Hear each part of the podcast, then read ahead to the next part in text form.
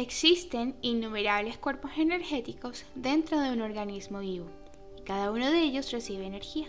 Hola, mi nombre es Susana Goenaga y te doy la bienvenida a un nuevo episodio de este podcast Sana tu Ser. En el episodio anterior hablaba sobre el sistema óseo, su relación con las emociones y con situaciones de vida que tienden a debilitarlo, a lesionarlo o enfermarlo.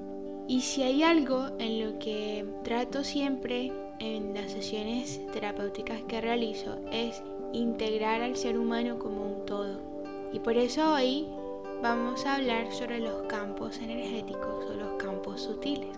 Resulta que todas las partes de esta estructura sutil o cuerpo sutil se comunica a través del sistema nervioso y ocupa toda la actividad eléctrica y los campos magnéticos de los nervios para operar en la realidad física y generar nuestro propio campo de energía.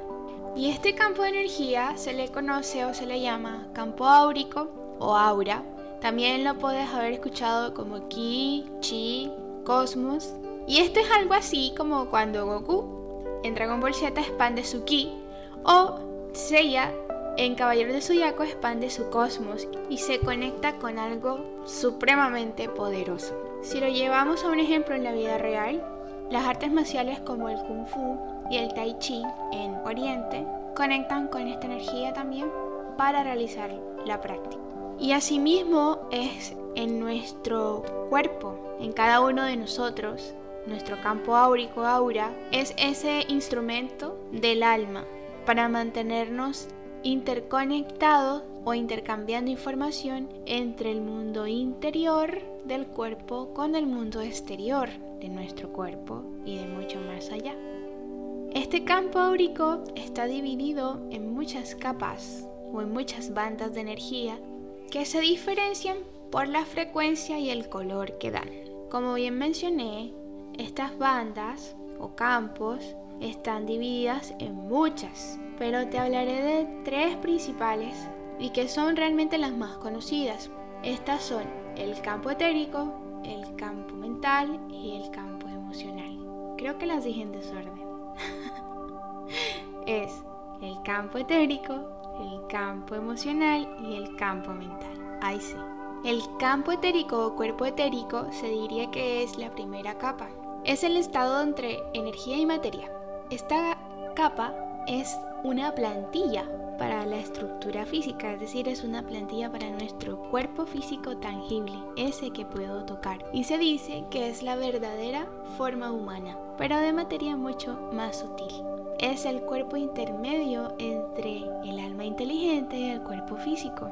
A través de él fluyen fuerzas cósmicas muy grandes, así como fluye la sangre por nuestras arterias. Es la fuerza de la vida. Una persona clarividente, clarividente quiero decir que es una persona que tiene el don de ver más allá de nuestros ojos físicos, que tiene el don de ver la energía que nos rodea, habitualmente dice que se ve este cuerpo en un color azul claro o gris. Y este color depende mucho en qué frecuencia o qué emoción esté estoy viviendo. Y en realidad, el cómo yo me esté sintiendo va a influir en todos nuestros campos energéticos. Ahora hablemos del campo emocional, ese campo hermoso que además se dice que nuestro cuerpo físico es la fascia. Ahí se representan nuestras emociones en ese tejido llamado fascia que recubre todo nuestro cuerpo internamente. Pero bueno, en otro momento de seguro hablaré de ella. El campo emocional. El campo emocional regula el estado emocional de nosotros, del organismo está asociado claramente con nuestros sentimientos y emociones. Su estructura se dice que es mucho más fluida y que no duplica el cuerpo físico como lo hace el campo etérico. Este se ve más expandido, tiende a verse como más en forma de óvalo que rodea nuestro cuerpo físico y además tiene colores o se ven como nubes de colores y por eso yo lo llamo el campo arco iris, por esta variedad de colores que se puede ver, la cual diferencia cada una de nuestras emociones y sentires. El campo emocional tiene miles de posturas, por lo que somos tan cambiantes en nuestras emociones y nuestros sentimientos. Y estas mismas emociones y sentimientos van a nuestras células y por ende genera todas estas reacciones que nos hacen seres humanos. Y compartiéndoles una visión muy personal, para mí el 90% de las enfermedades o malestares que se generan en el cuerpo físico se dan primero en lo que es entre el campo etérico y el emocional.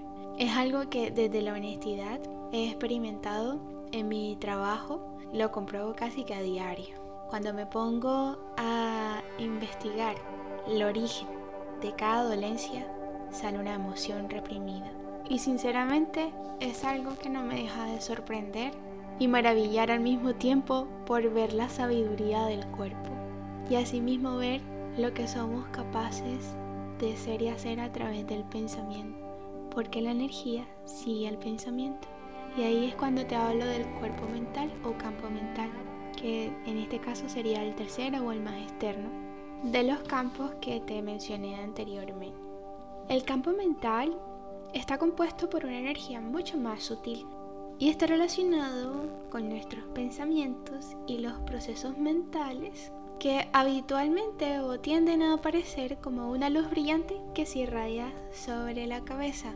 Y aquí quiero hacer como alusión a esta gráfica que hacen de el bombillito, el foco, la luz que sale como la idea. Bueno, así tiende a verse el campo mental y se ve sobre los ojos, o sea, muy hacia nuestra cabeza y se extiende alrededor de nuestro cuerpo. También en forma de óvalo, ya no tiene forma humana, por así decirlo. El campo mental contiene la estructura de nuestras ideas y formas de pensamiento. Y los pensamientos constantes, habituales o repetitivos se convierten en fuerzas definitivas que afectan nuestras vidas.